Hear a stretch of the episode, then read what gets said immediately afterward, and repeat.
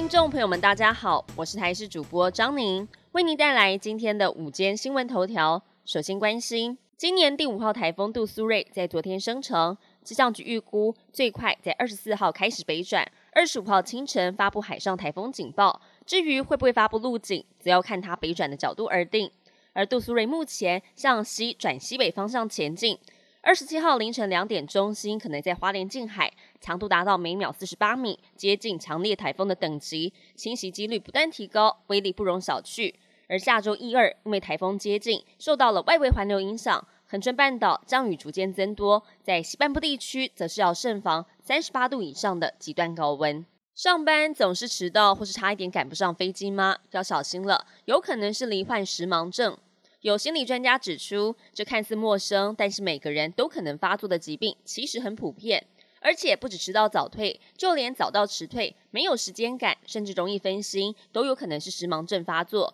专家也指出，时盲症并不是无法治疗，甚至可以自己缓解。而方法就是制作并按照时间表做事，随时注意时间，或是寻求心理师或专家的协助。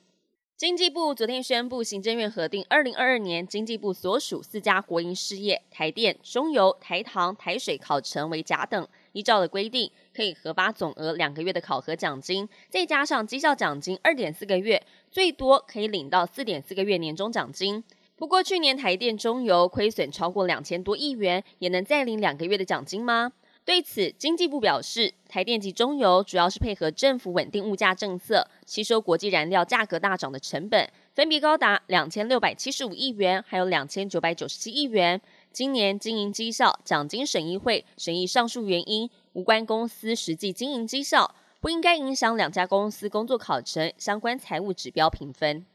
国际焦点要带您关心到的是，南韩总统尹锡悦的丈母娘涉及伪造银行存款余额证明书案。京畿道以政府地方法院在周五二审宣判驳回上诉，维持一审判决，判处有期徒刑一年，并且当庭将人逮捕。法庭指出，综合相关情况的判断，没有理由接受被告上诉，而且被告犯罪情节相当的严重，因此当庭逮捕。这也是南韩宪政史上第一次有现任总统的岳母遭到当庭逮捕。日本连续出现超过摄氏三十五度的猛暑日高温，从这个月初以来，已经有将近四千人中暑送医。众议院议长细田博之周五上午在家中感到身体不适，疑似出现了中暑症状，于是自行拨打电话呼叫救护车送医。而日本连日高温，七月十七号全境将近两百个观测点都超过了摄氏三十五度。而在七月三号到九号的这一周之内，全国更是有三千九百六十四人因为高温送医，比前一周增加了七百三十七人，当中年长者占了半数以上。本节新闻由台视新闻制作，感谢您的收听。更多新闻内容，请持续锁定台视新闻与台视 YouTube 频道。